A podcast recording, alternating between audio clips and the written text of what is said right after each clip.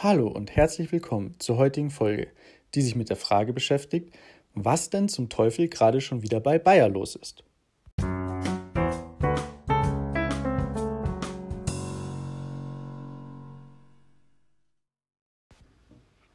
Alle Texte sowie die Hinweise und Informationen stellen keine Anlageberatung oder Empfehlung zum Kauf oder Verkauf von Wertpapieren dar. Sie dienen lediglich der persönlichen Information und geben ausschließlich die Meinung des Autors wieder.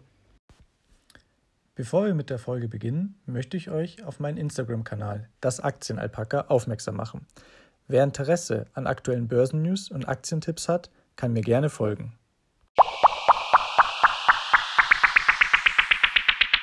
Diese Folge enthält keine Infos zu den genauen Geschäftszahlen von Bayer oder zu dem Geschäftsmodell. Dafür gibt es eine extra Bayer-Folge. Wer daran Interesse hat, kann hier gerne vorbeischauen.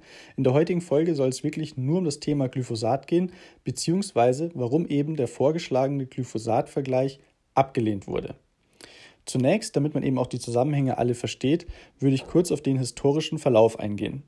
Am 23.05.2016 kündigte Bayer in einer Ad-hoc-Meldung an, den US-Konzern Monsanto für 122 Dollar je Aktie in Bar, entsprechend einer Bewertung von 62 Milliarden Dollar, übernehmen zu wollen. Das Angebot liegt gut ein Drittel über den Schlusskurs von Monsanto am 9. Mai. Am 7.06.2018 wiederum schließt Bayer die Übernahme ab und ist nun alleiniger Eigentümer von Monsanto. Am 10.07.2018 kommen eben einige hundert Klagen von Bauern, Gärtnern und anderen Verbrauchern zusammen gegen Monsanto, konkret eben gegen das Herbizid Roundup. Und diese ganzen Verfahren werden gebündelt beim äh, Bundesgericht Northern District of California unter Vorsitz von Vince Chabria. Am 10.08.2018 wiederum haben, hat ein Geschworenengericht in einer ersten Instanz den Hausmeister Dwayne Johnson gut 289 Millionen Dollar zugesprochen. Und das ist, war mir jetzt persönlich ganz wichtig reinzubringen, weil hier meines Erachtens der Startschuss der Bayer-Probleme angefangen hat. Denn kurze Zeit später, am 5.9.2018, gab es schon 8.700 Klagen. Am 13.11.2018 waren es schon über 9.000 und am 27.02.2019 waren es 11.200 Klagen. Wir haben nun den 1.3.2019. Auch das zweite Verfahren gegen Monsanto verliert Bayer. Eine Jury spricht Ed Hademann 80 Millionen Dollar zu. Das Urteil wiegt jedoch deutlich schwerer als das Urteil im Fall Dwayne Johnson, da es sich hier um einen Testfall in einem Massenverfahren handelt. Es weist somit die Richtung für alle weiteren Verfahren. Am 1.4.2019 hatten sich nun mittlerweile schon 13.400 Klagen angesammelt. Jetzt gibt es einen etwas größeren Zeitsprung am 01.06.2020. Bayer ist nach eigenen Angaben bereit, insgesamt bis zu 11 Milliarden Dollar für einen Vergleich zu zahlen. Damit will Bayer etwa 75 Prozent der insgesamt nun schon 125.000 eingereichten und nicht eingereichten Klagen abschließen. 8.07.2020. Der Richter Chabria hat Zweifel an Rechtsstaatlichkeit. Der Grund für die neuerlichen Schwierigkeiten sind Zweifel des zuständigen Bundesrichters Vince Chabria an einen Teil des Vergleichspaketes. Bayer hatte eingewilligt, insgesamt 10,9 Milliarden Dollar zu zahlen, 8,8 bis 9,6 Milliarden Dollar für laufende Verfahren und 1,25 weitere Milliarden Dollar für zukünftige Fälle. Bayer hatte angekündigt, dass ein unabhängiges Wissenschaftsgremium sich mit möglichen künftigen Klagen befassen sollte. Wir haben nun den 3.2.2021. Der Bayer-Konzern hatte sich im Streit über einen milliardenschweren Glyphosat-Vergleich mit US-Klägern auf einen Kompromiss geeinigt. Allerdings wird die Einigung damit teurer als gedacht und die Zustimmung des Gerichtes steht noch aus. Das ist sehr wichtig. Das gesamte Vergleichspaket würde Bayer dann rund 11,6 Milliarden Dollar kosten, inklusive der bis zu 9,6 Milliarden Dollar für bestehende Klagen. 2 Milliarden dann eben für die zukünftigen. Am 26.05. diesen Jahres hat nun Chabria den Vergleich abgelehnt, mit folgender Begründung. Der Deal hat mehr Vorteile für Monsanto-Bayer als eben für die Kläger. Außerdem handelt es sich bei dem Vergleichsangebot um eine Art Paket. Also es geht zum einen um die aktuellen Klagen, aber eben auch um die zukünftigen Klagen. Die erste Gruppe, also die aktuell vorliegenden Klagen, scheinen soweit für das Gericht und den Richter nachvollziehbar zu sein. Allerdings gibt es durchaus Zweifel, was die zukünftigen Klagen angeht. Der Richter hatte aktiv angeboten, Bayer diese Deals eventuell zu trennen. Das wurde aber scheinbar von Bayer nicht in Anspruch genommen. Das Gericht hatte somit eigentlich hauptsächlich Bedenken für den zweiten Teil des Vergleichs, also sprich die zukünftigen Fälle. Schauen wir uns hier also das Angebot von Bayer etwas genauer an. Grundsätzlich wird angeboten, für vier Jahre ein Angebot eines medizinischen Überwachungsprogramms, also sozusagen zur Vorsorge, zur Verfügung zu stellen für Leute, die sich eben halt auch für betroffen halten. Und die können eben dieses Angebot kostenfrei nutzen und im Zweifel würden dann eben Erkrankungen frühzeitig erkannt werden. Außerdem ist es so, dass man ebenfalls auch wieder für vier Jahre einen Fonds auflegen möchte über eben diese zwei Milliarden. Und wenn man eben innerhalb von diesen vier Jahren erkrankt anhand des Non-Hodgkins-Lymphoms, kann man aus diesem Fonds eben Geld fordern. Und das Ganze geht dann eben bis maximal 200.000 Euro, die man erhalten könnte. In der Regel muss man aber da fairerweise sagen, sind die Beträge wohl niedriger, sondern schwanken eher zwischen 10.000 und 60.000 Dollar. Natürlich ist es so, dass es jetzt das Angebot von Bayer. Auf der Gegenseite bei einem Vergleich müssen natürlich die Kläger auf gewisse Sachen wiederum verzichten oder eine gewisse Gegenleistung anbieten. Und hier wünscht sich Bayer, dass es zukünftig ein siebenköpfiges Wissenschaftsgremium gibt, welches eben über die Klagen entscheidet und keine Laienjury. Und außerdem möchte man, also hat eben dann derjenige, der dem Vergleich zustimmt, auch gleichzeitig den Verlust seines Strafschadenersatzanspruches. Außerhalb dieses Fonds, also wenn man sich daran nicht beteiligt, hat man dafür trotzdem natürlich weiterhin die Möglichkeit.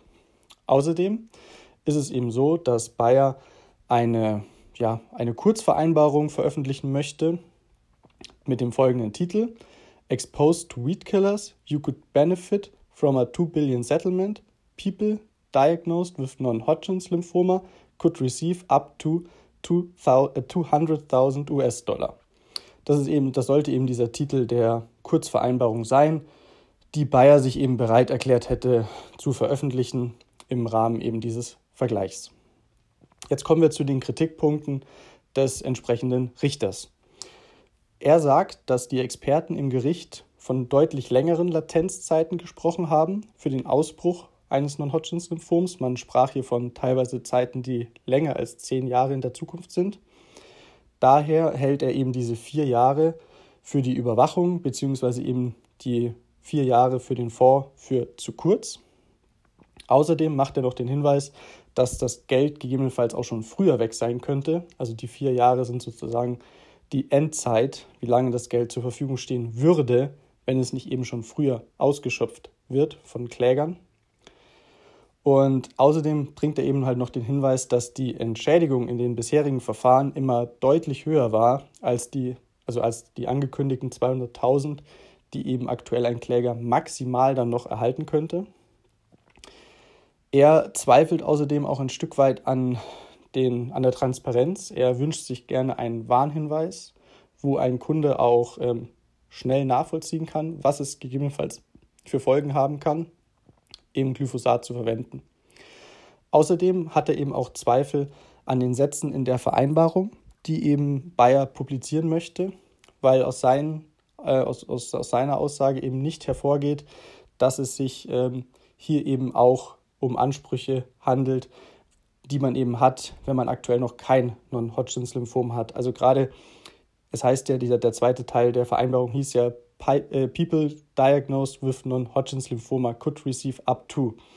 Und das impliziert ja ein Stück weit, dass man jetzt schon eben dieses Non-Hodgkin's Lymphom hat. Und das ist ja eigentlich in diesem Vergleich explizit nicht gemeint, sondern dieses Überwachungsprogramm soll ja praktisch kostenlos für jeden zur Verfügung stehen, der einfach damit gearbeitet hat, aber aktuell eben noch kein Non-Hodgkin's Lymphom hat. Und daher sagt eben der Richter, das ist irgendwie ein Stück weit irreführend und das sollte man eben hier auch nochmal präzisieren. Als Folge auf diese Ablehnung hat Bayer nun einen Fünf-Punkte-Plan veröffentlicht. Und diese fünf Punkte würde ich euch gerne hier auch nochmal kurz vorstellen. Zunächst einmal der Hinweis auf den Produkten. Ähm, es soll eine Seite eingerichtet werden, eine Internetseite mit wissenschaftlichen Studien zur Sicherheit von Glyphosat und Glyphosat, also auf Glyphosat basierten Produkten. Und es wird ein Antrag bei der US-Umweltbehörde EPA eingereicht, dass man eben ein solches Etikett auch auf den Produkten anbringen darf.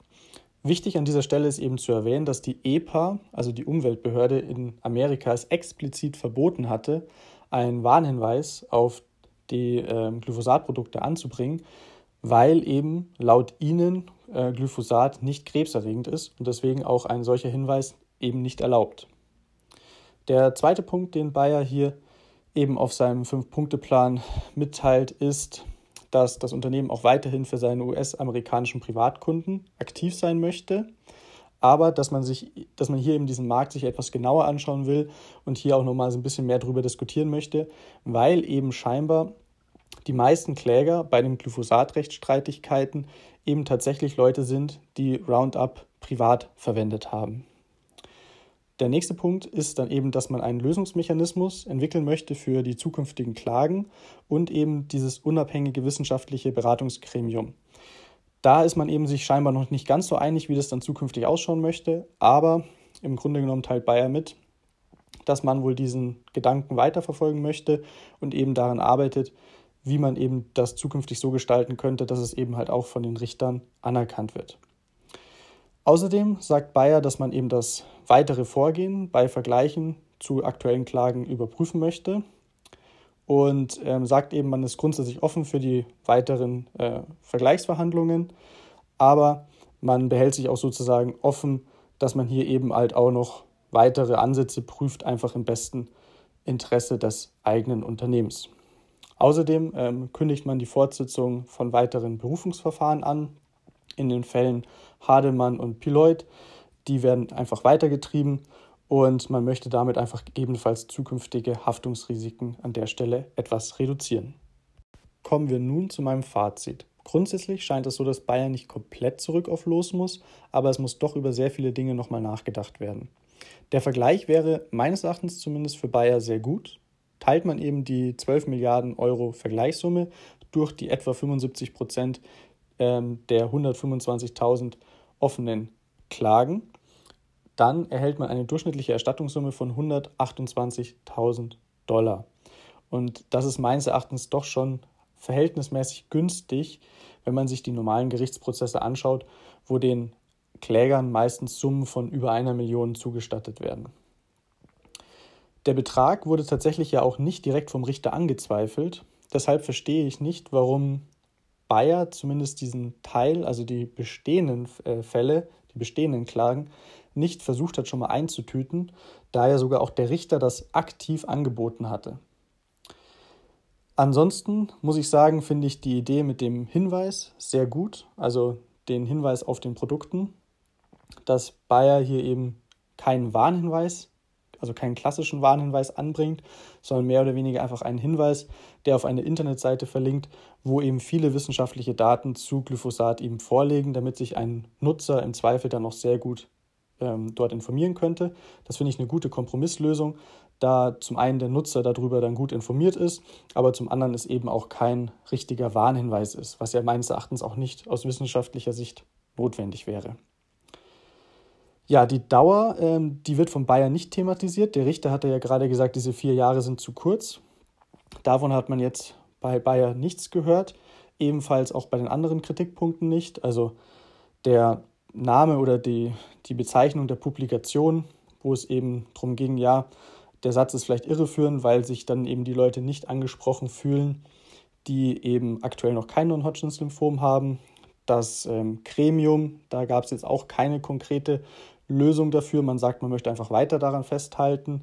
Ähm, und was mich daran auch ein bisschen stört, ist, dass diese Kritikpunkte auch schon länger bekannt waren. Also man hat es auch ein bisschen an meiner ähm, Darstellung des Zeitstrahls ja auch erkannt, dass ja bereits seit fast einem Jahr der Richter immer mal wieder Bedenken geäußert hat, auch gerade zu diesen Punkten.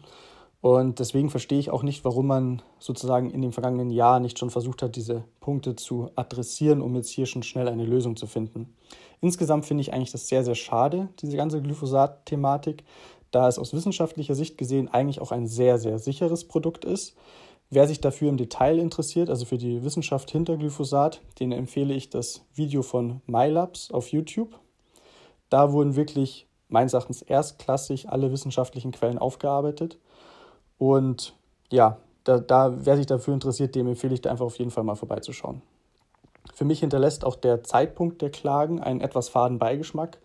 Bayer hatte ja Monsanto 2016 schon den, das Kaufangebot unterbreitet, zwei Jahre später dann offiziell übernommen und danach sind dann auf einmal die ganzen Klagen eingeprasselt und das hinterlässt, wie gesagt, bei mir einfach einen faden Beigeschmack, weil dieser Zeitpunkt für mich ähm, einfach ein bisschen impliziert, dass man nur darauf gewartet hat, dass ein ausländischer Investor das Unternehmen übernimmt, um es dann einfach mit Klagen zu überziehen, während als Monsanto noch Monsanto war, ohne Übernahme von Bayer, hier scheinbar keine Klagen oder zumindest nicht in diesem Umfang stattgefunden haben. Positiv muss ich allerdings erwähnen, dass eben die Richter in Amerika zwar hart sind, aber natürlich haben sie auch kein Interesse daran, die Firmen pleite gehen zu lassen, da ja dann auch keine Zahlungen mehr geleistet werden können. Die bisher verklagten Firmen haben sich danach eigentlich auch wieder immer ganz gut entwickelt. Als Beispiel ist hier auch zum Beispiel VW zu nennen. Ich denke allerdings, dass Bayer noch etwas länger an der Glyphosat-Thematik arbeiten werden muss. Und ich würde euch einfach informiert halten. Wenn euch das Video gefallen hat, hinterlasst mir gerne einen Kommentar oder euer Feedback. Und wenn ihr sonst noch Fragen zu der Glyphosat-Thematik habt, lasst es mich gerne wissen.